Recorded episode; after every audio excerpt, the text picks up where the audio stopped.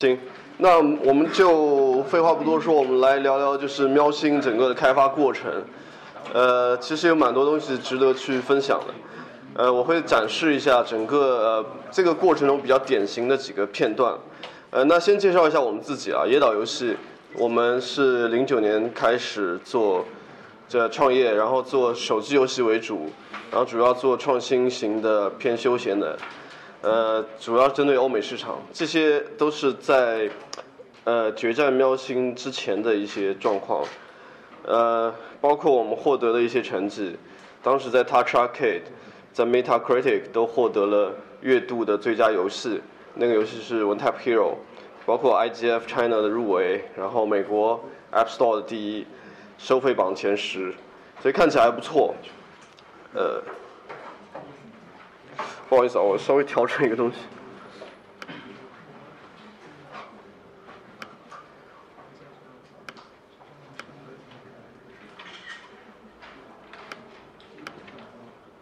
OK，那其实我们一直在坚持做的事情是创新型的游戏，坚持去做创作，而不只是去简单的去山寨或者去 copy 别人的东西。然后我们还在坚持一些有审美品味的东西，我们不太。想做一些，呃，呃，比较比较可能比较比较低端的，或者像像通常的夜游那样的审美品味的东西。另外呢，我们还是非常坚持去做所谓的非核心向游戏。我们不太做 gamers game。我们认为，呃，游戏应该让更多的人接触到。我们不想去做非常 hardcore 的游戏。因虽然我们自己是很 hardcore 的玩家，但是我们知道那条路会越走越窄。其实很多欧美，包括日本的大厂都在经历过那条路，就是你比方做一个动作游戏，做一个格斗游戏，然后你做非常哈靠的东西的话，可能最后受众群变得会越来越小。虽然那些人会非常热爱你的游戏，这不是我们想要走的方向。我们希望让游戏能接触到更多人，能让游戏表达更多的内容。呃。这就是椰岛的最最最初始的一些想法，就是我们不想只做另外一家赚钱的游戏公司，呃，我们想做一家伟大的公司，但即使做不成伟大的公司，至少我们至少我们可以做一家有意思的公司。我们呃，就是对对于我们来说，其实赚钱是一个比较次要的事情，就是赚钱或者说是一个这件事情的结果，我们不是以赚钱为第一目标。为导向来做这家公司的，但很现实的是，我们会碰到一些问题。这个问题就是不够赚钱。在呃，在《绝代喵星》之前，我们的呃几个游戏的收入其实差不多，也正好够我们公司的运营。所以说，如果想要再往前进一步发展，其实那个受到的限制会非常多。而且，我觉得独立游戏。呃，我们这群独立游戏人在国内，其实说说真的，要生存其实是挺难的，因为面临的矛盾很多。首先，呃，在中国其实没有没有没有真正的独立游戏的市场，没有像国外的像 Steam 这样的市场。呃，那对我们来说，很显然我们会选择海外。那在在做最真真作为中国团队真的做海外的游戏市场的话。有有两个矛盾，第一个是海外的游戏的呃市场的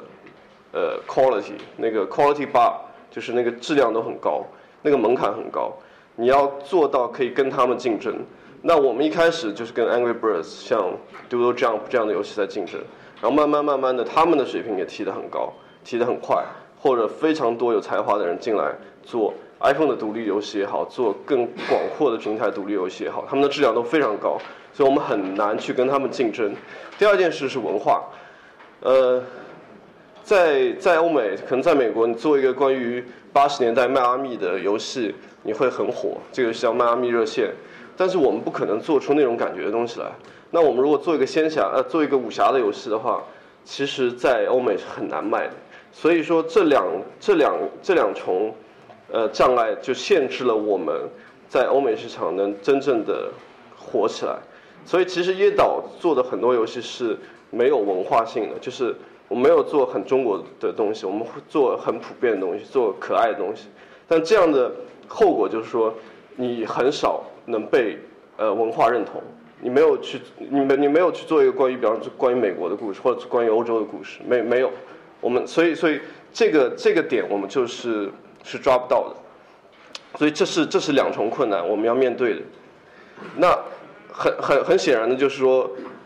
呃，当你做不到的时候，你只能选择妥协。呃，我我相信就是就是这这一批独立游戏公司里面，其实不只是我们，很多人也是就像巧合，其实是某种必然的选择了妥协。包括做雨雪的林有坊，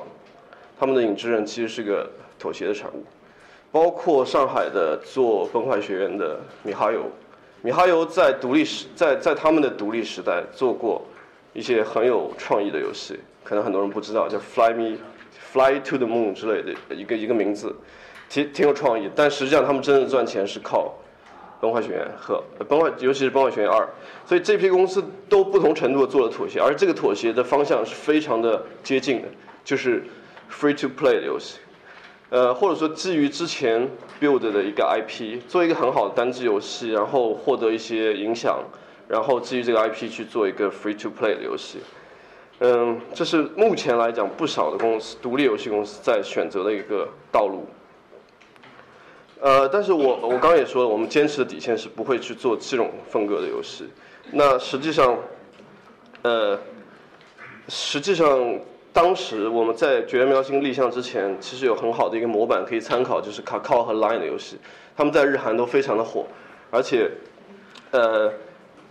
这样的游戏我觉得是我们可以去做的。我们做得到的，而且是我们擅长的，因为我们之前非常擅长的就是做，呃，这种呃创新的小游戏。那他们这些游戏的一个核心点就是玩法挺新颖的，而且玩法又很简单，但是加上一整套的成长式系统，就是我刚刚所说的叫做渐进式系统，叫 progressive system，就类似于比方一个 RPG 系统或者一个一个养成系统，就这样的一个一个概念，就是简单的核心玩法。加上渐进式系统，加上一个 free to play 的这个 business model，再加上一定的社交性，这就是我们当时想出来的一个妥协的解决方案。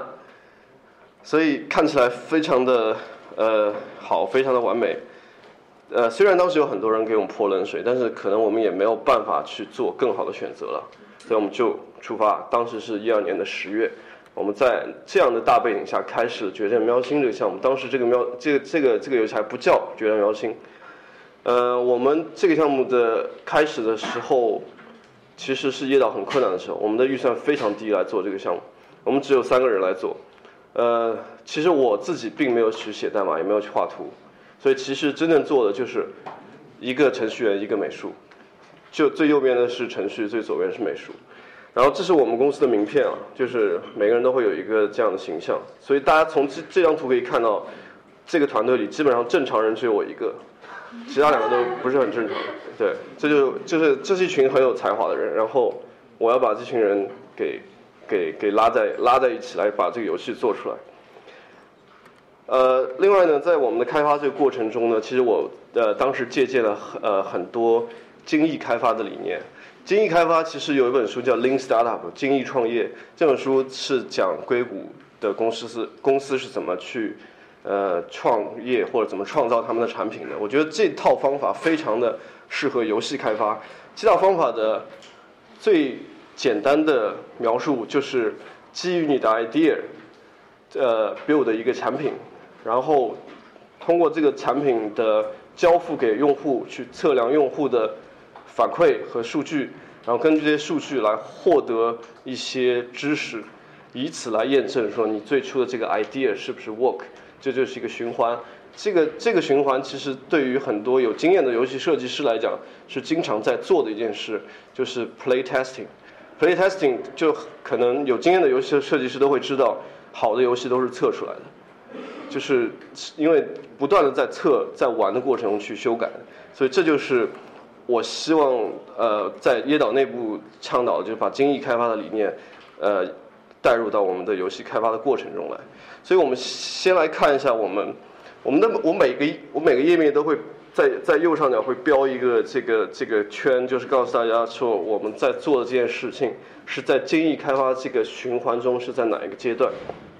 那首先我们来看一下我们自己这个绝代喵星最初的 idea。我们最初的 idea 是想做一个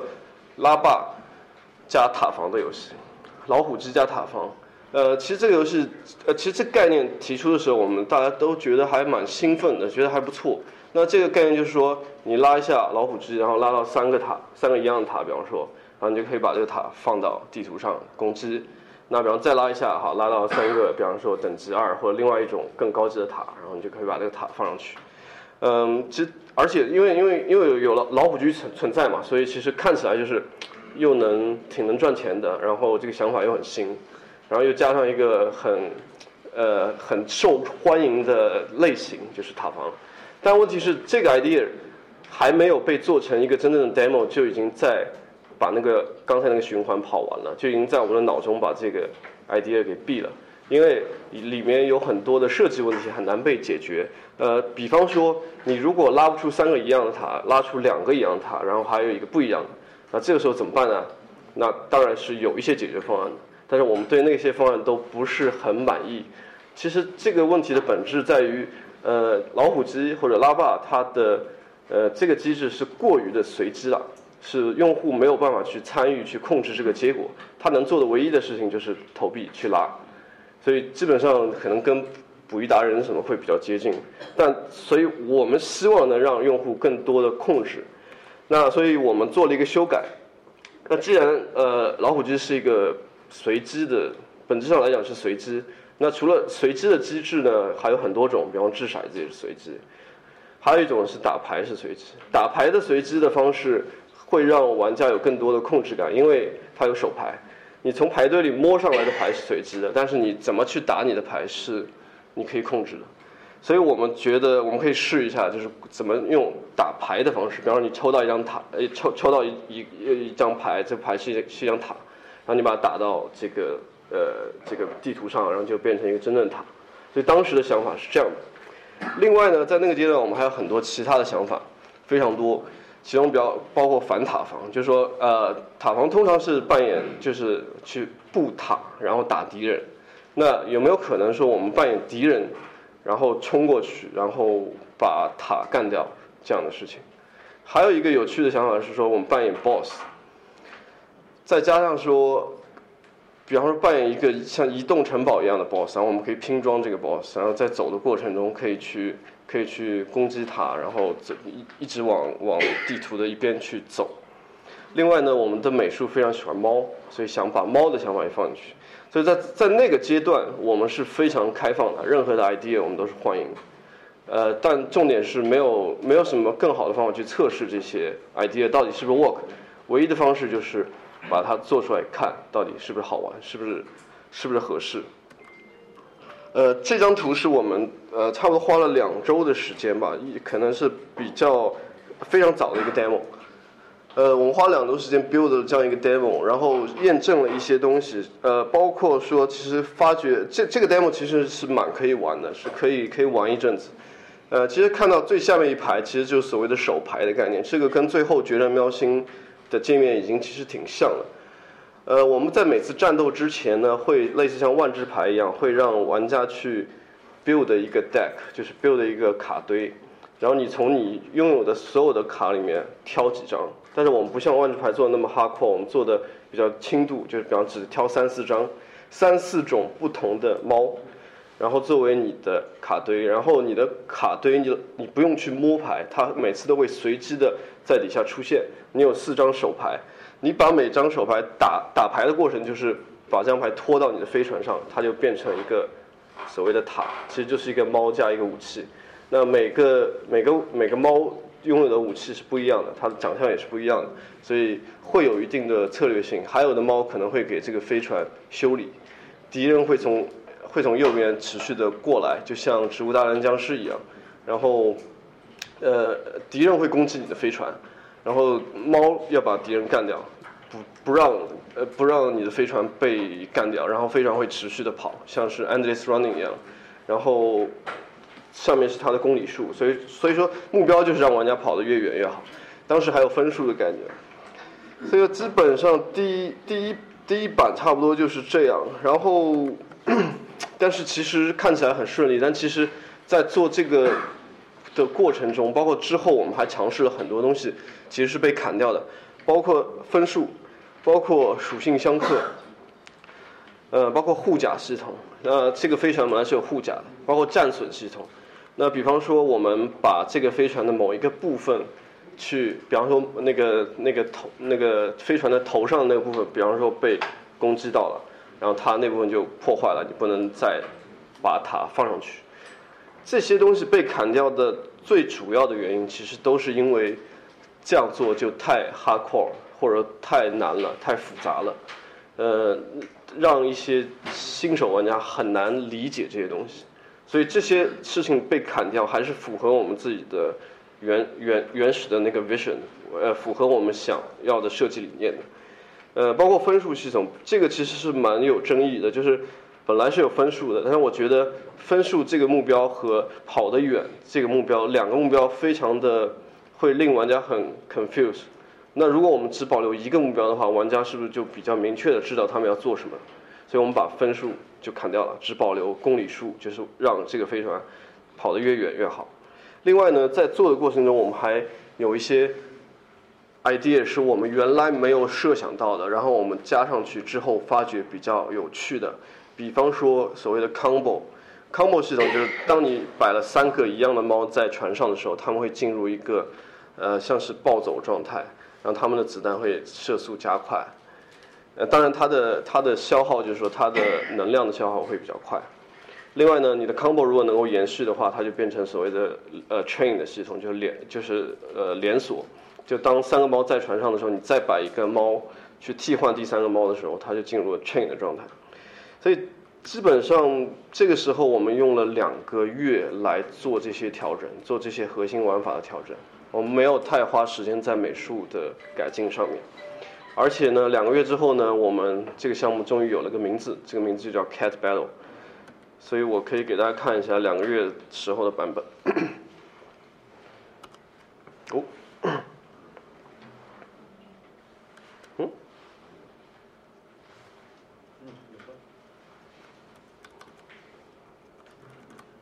这里没有声音，不过大家可以看得到，就是。基本的玩法都有了，就跟最终的版差其实差不太多了。啊？怪物射的是鱼吗？呃，怪物是这个怪物射的是鱼，对，就是不是猫射的是对。的确，这是脑洞很大的一个游戏。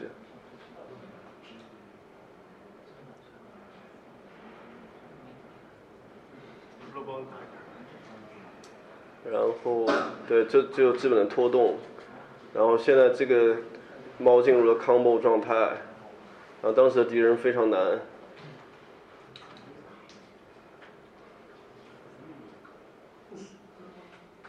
对，差不多就这样。而且第一版其实已经做了好几艘船了，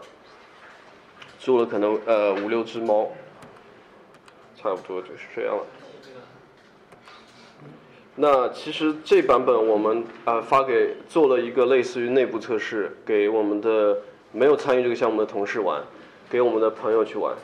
给各种各样的玩家，我们不不不限不限制说是不是我们的目标用户，给所有的人玩，然后得到的一些反馈是很有意思的。呃，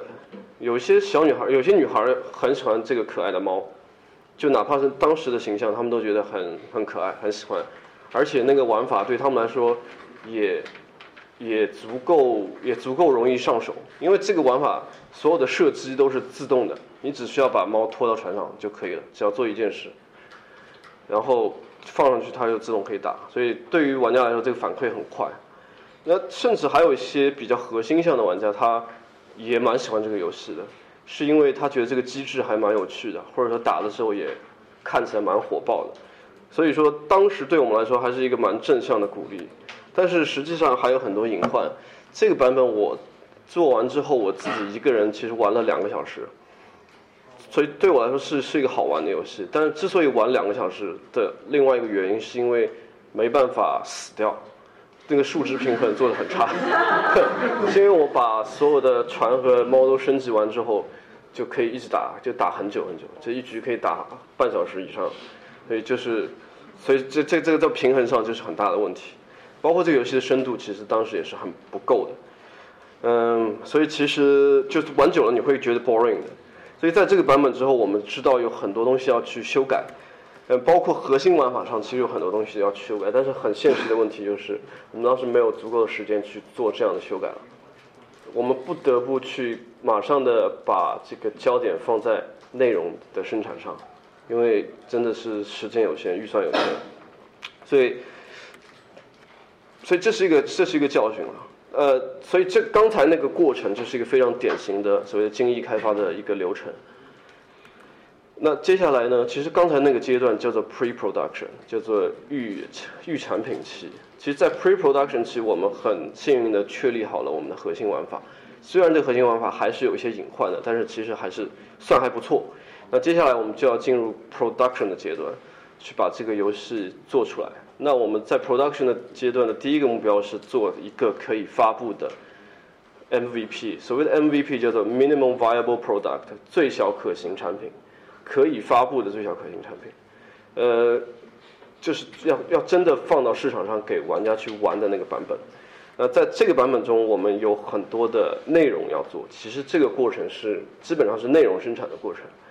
呃，就是当然是美术质量的提升。第二是新增猫，新增船。然后再把 UI polish，再当然还有数值的完善。所以说，呃，我接下来会展示几张图，是我们在，嗯，怎么讲，在寻找这个角色的美美术设计的过程中的一些过程。这是第一版，然后我们我们做了第二版，其实差不多，当时第二版已经做了三种风格的尝试。而且，其实每每只猫呢，其实都有一个真实的真实世界中的猫跟它是对应的，就是我们是有参考的。我们希望，或者说我们的美术希望让真正喜欢猫的人一眼就能知道这个猫是什么猫，然后对跟它，比方说他生活中真的养了这只猫的话，他会有非常呃快速的一个情感连接。而且会让这些就是就是这个特这个特点的关键是在于说猫这些猫一定要去做猫只只有猫才能做的动作，而不是做一些非常通用的动作是是狗啊或者人人做的，所以要把猫的特点表现出来。所以这个是八周后的产品，这八周后的美术风格了，当当时已经确定了，其实跟我们最终版是完全一样的，可以看得出加了很多的细加了很多的细节，然后进行了很多很多的打磨。所以在那个八周的过程中，除了美术的打磨之外，还有其他的一些一些进展，我就不详细讲。然后差不多那个版本是可以去做一个所谓的 soft launch，呃，soft launch 在呃，而且我们在 Google Play 上做 soft launch，我觉得这件事是很重要的。呃，首先 Google Play 是一个比 App Store 更适合做测试的平台，因为 Google Play 的更新是不需要审核的，发任何的版本是不需要审核的。呃，所以当天就像夜游一样，你当天就可以更新，随时就可以更新，马上就可以上线。而且，呃，soft launch 是很好的，就是你可以在一些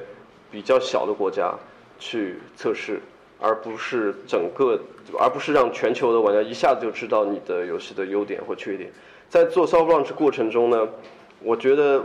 嗯，就大家不要去，就我知道我们我们的资源都很少，但是我觉得这个过程中不，我不建议省钱。呃，我们当时是出钱去买用户了，呃，而且在一些小国家，可能那个用户的费用不会特别高，尤其是比方泰国啊或菲律宾这样的国家，所以当时测下来的效果还是不错的。呃，这个平均评价其实是非常高的，四点八其实是远远远超过我们自己的预期的。呃，当时在这个版本之前，我还有很多很多的疑问，就是说关于这个游戏到底适不适合最终做成一个，呃，能让我们生存下来的产品。但实际上，这个版本 launch 的时候，我就就大概有个底，我觉得这个产品可能是 OK 的。呃，去我们去详细分析了用户的评价里面的一些关键词，其实绝大多数提到的，也就是跟我们之前测试的结果差不多，就是可爱，嗯，好玩，然后上瘾这些关键词。另外呢，我们也做了一些用户行为的呃分析，呃，做了一些数据收集。当时的 soft launch 呢，其实。其实最终变成了一个 global launch，是因为我觉得用户太少，我们先全球发，然后让用户就是要多一点用户。如果只有一千两千的用户可能会太少，所以我们当时做了全球的 launch，做了五万的用户，在差不多两三个礼拜之后，然后其实赚的钱很少，只有一千三百美金。那实际上这个 UP 值是非常低的，所以这个这个是一个很大的问题，是我们下一个阶段需要解决的问题。那对于我来说，在那个 soft launch 我们可以知道了我们的好的部分，被用户认可的部分。那不好的部分就是我们的呃付费率比较低，付费值比较低，而且它的七日流程非常低，说明可能还真的就是游戏深度的问题始终没有解决嘛。所以接下来我们就要做一堆的修改，差不多又花了可能嗯接近四五个月的时间，做了很多的改进，做了甚至。做了很多东西，最后被砍掉，没有被用在最终的游戏里面，包括推图，包括 UI 做了很多的改版。其实这些都是一些弯路，但是我觉得这些弯路也是不得不去走的，因为你不去做的话，你不知道哪些效果好，哪些效果不好。那差不多在四五个月之后，我们的游戏就上线了。非常幸运的是，我们被获得了苹果的推荐，在中国也好，在欧美，在日本。都获得了不同程度的推荐。其实挺让我意外的是，我们的游戏竟然在中国区排名在呃免费下载榜的第一。呃，本来其实，在一开始的时候，大家其实不太看。OK，给过很多发行商去看，很大的发行商去看，就中国的。然后可能大家都不是很看好这样的游戏。但实际上，这个这个成绩其实说明这样的游戏还是有市场，还是有人接受的。另外呢，虽然我们的嗯，付费率不是很高。其实坦白讲，到最后我们因因为经验的缺乏，因为人手的不够，其实我们没有很好的解决这个付费的问题，付费率的问题。其实最终也就是那你刚看到那三个人在做这个游戏，其实我们三个人都没有任何做 free to play 或者做网游的经验，但是我们的呃收入仍然比之前要高很多了，三倍三倍于之前的收入。当然，这从一个侧面来来证来验证的就是我们之前的收入有多低嘛。而且更让人意外的是，就是这个游戏竟然上了 Xbox 国行的首发，这是这是非常让我意外的事情。呃，我觉得其实从也也说明我们这个时代是怎么讲是非常好的一个时代。对于独立游戏开发者来说，我们有非常多的机会。在在这个在这个国家，现在有需要大量的这样的好的或者创意的东西出现。所有的平台都需要，所以如果有一点点好的东西，就会被别人放大。像这样的游戏，如果在美国，你不可能，你不可能说 Xbox 首发会找你，不可能。而且这只是一个三三十二三十万人民币做的做的游戏，竟然可以在 Xbox 上首发。所以回过头来看，我们在整个的过程中有哪些事情做的是对的？我想，也就无外乎这几点。第一个，在早期确定核心玩法。呃，我觉得很多人很我我们以前也是这样，就是没有一个时间点说我们会把这个门关上，尤其独立游戏团队，这个门关上之后，就是说核心玩法我们不再改了，可能你做到最后一个月你还在改玩法，这样是不对的，这样是不行的，一定要有一个点，那个那个时间可以很长，你可以花一两个人很少的人去做这件事，但是你可以让一个人去找那个玩法，去不断的打磨。但是一定要在比较早的阶段就把它确定下来，而不去改。后面一段就是内容生产，要不然的话，你会发觉你永远在这个循环中，又一边在改玩法，一边在改内容，然后永远没有办法把这个循环给结束。另外，创新，而且有而且又简单的玩法，其实是非常有市场的，尤其在呃，甚至在中国也是有市场。另外呢，其实让团队成员做自己热爱的事情，包括这些猫的设定，其实都会让。呃，怎么讲？让我们的管理成本会降低，让大家做事情热情会变高，让这个游戏变得有灵魂。呃，另外就是做早期测试，早期测试非常重要，我们一定要多听用户的声音，哪怕是周围的朋友也好，哪怕是呃市场上的用户也好，我们都要听他们的呃测试呃的反馈。另外呢，F 这个这个这个结果其实说明 F2P Free to Play 的游戏加上这套系统还是。对的，还是好的。对于我们这些团队来说，做这个妥协还是，呃，还是非常有价值的。还有一些事情我们是可以做得更好的。非常显然，呃，我们没有，比方说我们没有做到像《刀塔传奇》那么那么在在经济效益上那么成功的游戏。那很显然，我们的数值平衡和经济系统需要去提升的。这就是我们在《决战喵星二》里面会会着重强调的。呃，另外呢，就是这个游戏的代入感其实不是很强。这个游戏没有一个前期的一个，比方说 cutscene 一样的东西来介绍啊这些猫怎么样的故事，然后把这个角色树立起来，然后在打了一些关卡之后可能会有一些动画，这些都没有，就是因为我们的呃人人人手和这个 budget 不够。那当然我们会在以后的游戏中会去加强这块，这块是非常重要的，对于你树立这个 IP 来说是非常重要。另外一点，我觉得其实 UI 我们改了三版，我觉得这个时间其实花的蛮不值得的，可以可以不用花太多时间去改 UI。所以我我我们目前的做法就是说，UI UI 美术或者 UI 设计是在比较后期再去做做打磨，尤其是 UI 的美术、UI 的美观，在所有的玩法确定了，然后大部分的设计都完成了之后，才做 UI 的美术设计。第三个就是数据分析，我们也做的不够好，呃，其实可以做的很细。我们都知道很多游戏公司做的很细，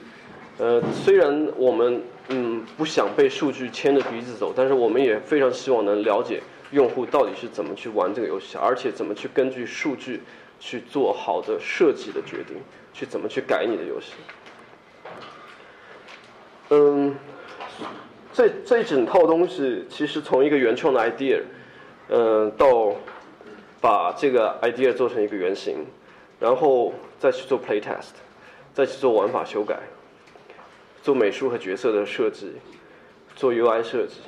然后到早期的玩家呃用户获取，做玩家测试，然后是发行商合作，市场推广，这整套的东西都是就是就是在中国做一个原创游戏你要面对所所有的问题，所有所有的环节你们都要解决。我们都要解决，这就是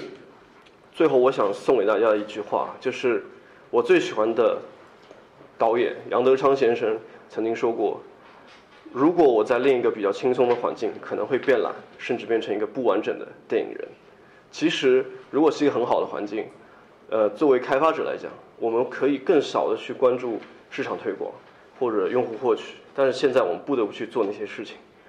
而且。我们椰岛也做了很多超出游戏开发范围之外的事情，包括做 Game Jam、做 Indies，其实都是因为我们希望能，我们我们很明白，就这件事情是一个大的事情，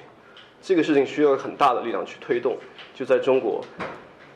创意游戏、原创游戏怎么去让用更多的用户接受这件事，是一个大的事情。就好像杨德昌和他们那一批所谓的新浪潮导演在八十年代。整个程度的改变了台湾电影界，改变了台湾人对于电影的看法，所以我也希望有更多的独立游戏人和独立游戏公司能做出游戏，让大家认识到，让玩家认识到，原来游戏还可以这样，原来中国人还可以做出这样的游戏，这就是我们为什么要去做那么多那么多事情的原因。因为如果我们不做，就没有任何任何人可以做。所以差不多这就是我要讲的东西。谢谢大家。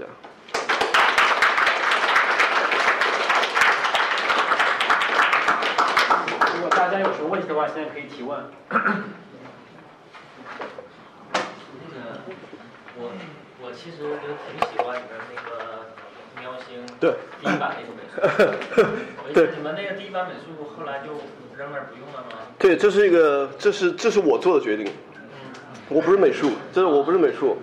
我我我做这个决定，其实呃，当然就是，其实很多人跟我说同样的话，而且我们自己的美术。也觉得第一版的美术其实也不错，对吧？但是为什么我会做这个决定呢？是因为我觉得这是一个保险的决定，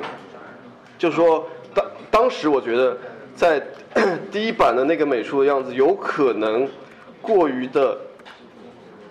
小众化，就是就是右边这个版本了。对。就它很简单嘛，其实呃很多人会很欣赏这样的东西，很简洁。但我当时担心是它会不会太小众化。可能会，可可可可能就是通常意义来讲，或者正常的玩家来讲，可能会觉得它不够漂亮，或者不够多的细节。所以我当时决定说，那我们不要在这件事情上做创新，我们只在游戏机制上做创新。我们还是做一个传统的，像右左边那样的，就大家通常意味的可爱的、萌的、有细节的一个。一个一个美术风格，所以说这个决定其实是我做的。那就是我们现在也没有办法去验证哪个决定是对的，因为因为这个这个游戏其实就是最终版做成的是那个样子，所以但是其实我们会在二代里面会尝试一些比较新颖的美术风格，新颖的美术风格可能会跟这种简化的风格会比较接近，因为我们也知道这个是一个一个一个大的方向。那现在这套就是这个简化，就是扁平这个风格的这套美术素材是在那扔着呢。对啊，所以你想要是吧？被发现了。这个这个可可以啊，我们可以来谈这件事。千万万也做个网网页吧。可以可以可以聊这个事，谢谢。OK，我觉得那请提问。问题是，这个，因为我以前看像是《愤怒小鸟》这一类，他们会对游戏做的一直持续跟进，跟进非常久，他们可能持续跟进有一年到两年的时间。然后我有一个问题就是说是，你们这款游戏之后还会持续跟进下去吗？呃，我们而且这个不不也不是光这一个问题啊，啊另外你说持续跟进下去之后，因为我刚刚听您说您想做第二版，那么对我的一个个人想法，如果做第二版，那么就是把第一版所有用户就抛弃掉，对，我这样真的好吗？这样不好，对，肯定有，这也是我的决定。我每次都做这种让人家骂的决定，但对对啊，但是就是有些决定是我们只能说更看得更长远嘛。就首先说这个更新的问题，在这个游戏上线的时候，因为获得了很多的就很意外的成功嘛，在中国其实有三百多万，就 i o i iOS 平台有三百多万下载，在海外的话一百多万下载，那其实是很意外的。那当时我们就觉得我们要加更多的人手来做这个游戏的更新，我们要像 Angry Birds 一样做很频繁的更新，而且要让它延续一段时间。可是，所以所以说我们在做这个游戏的时候，其实只有两个人在做，但更新的时候上线之后，我们变成了三到四个人在做，但实际上发觉还是人力不够，因为有很多很多其他的事情会打断，比方说 Xbox 版本的上线。就完全打断了我们原 原来的计划。就我们为了赶上 Xbox 的首发这件事情，虽然很多人看到说啊，《绝人喵星》是 Xbox 首发游戏，看起来很光鲜，那其实我们花了非常多的人力和精力，而且牺牲了其他版本，甚至说可以牺牲了一定的经济效益来做这件事情。所以说，当时我们花了差不多两三个月在做这件事的时候，i iOS 版和安卓版的更新等于说中断了有差不多接近两个月的时间。所以说，其实要做这个更新，其实本质上来讲是说你有没有足够的人力来做这件事情。如果有人力的话，其实还是有价值的，因为你更新当然就保持原来的用户的活跃，然后让让这款游戏的生命力变得更强嘛。那另外，为什么我决定去做二代，而不是直接去做这个游戏的二点零的更新？是因为我们觉得有很多很多东西，我们希望把它做得更好，而这些好是没有办法。在保留一代游戏呃玩家的数据的基础上，能延续下来的，就是可能整个都要改，包括核心玩法甚至都要改。我们认为这个游戏的深度不够的原因之一是它的核心玩法里面有一些潜藏的问题，包括那些刷牌的随机性啊，这些问题其实都需要在核心玩法的层面去解决。那如果你把核心玩法都改了的话，那对于原来的那个游戏来说，其实已经是一个新游戏了。而且我们又希望在美术风格上要改，又希望在系统上要改，所以基本上就是一个完全新的游戏。所以对我们来说，我们只能说我们保留做一代的成功的那些经验和感觉，延续到二代。那您在做二代的时候，还会继续喜欢这款游戏吗？喜欢这款游戏？对，因为因为这个其实这个很有意思，就嗯是当你做一代的时候，如果按照您的说法，就是您就是比较偶然的取得了一个成功之后。然后这款游戏其实对你们来说还是一个非常 prototype 的这么一个感觉。对。然后在做二代的时候，其实二代才是你们的正式版。那么做二代的时候，二代就会和一代的差距比较大，因为我知道国内很多页游就是说以前有些不错页游做到二代之后全部都 suck 了。呃，我觉得我们不太一样，在于说，是我们自己特别，我们自己在一代的时候有很多，呃，就是客观的原因。经济上的原因没有办法做进去的一些功能和 feature，我们会在二代里做，所以其实对我们来说，二代是一个一代的更完整版嘛，所以其实我们只会更热爱二代这个这个产品。那二代是为了玩家做还是为了？呃，其实是为了我们做的，说实在的，是为了我们做，对。对，其实想修正一些可能在原原生设计上的一些缺陷，对。啊，请，不好意思，那你你先请啊。我想问一下，那个时候你二代还是用猫吗？会，肯定肯定肯定，用猫。啊，肯定是猫。假设还是同样的？呃，美术上会换，美术上会改，但都是猫。风格差不多的是吗？风格可能会改改很多，对，美术风格可能会改很多，但还是猫，或者是喵星人。那个这位好像是有问题啊啊。嗯，您您在开发的时候，您的团队里有出现过一些矛盾吗？比如说您跟你的美术之间的一个 idea 的冲突，有有有有出现过怎样解决的？最终的决决策权你是一个人抓在手上，还是？啊，哇，对，这这这矛盾肯定是有的，这一定会有的，因为原创游戏肯定会有矛盾，如何解决？而且，呃，这个这个这个事情其实是根据人的性格来的，就是根据团包括团队里的每个人的性格，在我们公司，我其实是一个相对比较推崇民主的人，所以我不会因为我是我是我是比方代表资方，我是老板，我就拍板说要这样做。就我们要讲道理，说怎样好怎样好。但是呢，啊，难道您这么说，最终决策权在您手上吗？如果不在您手上，要是有多个声音的话，会导致你们一些效率的低下？当然最终决策权肯定是在我手上了。那本质上来讲是在我手上，但是我们是有一个类似像是决策的流程这样的一个过，会有一个过程，会有一个讨论的过程，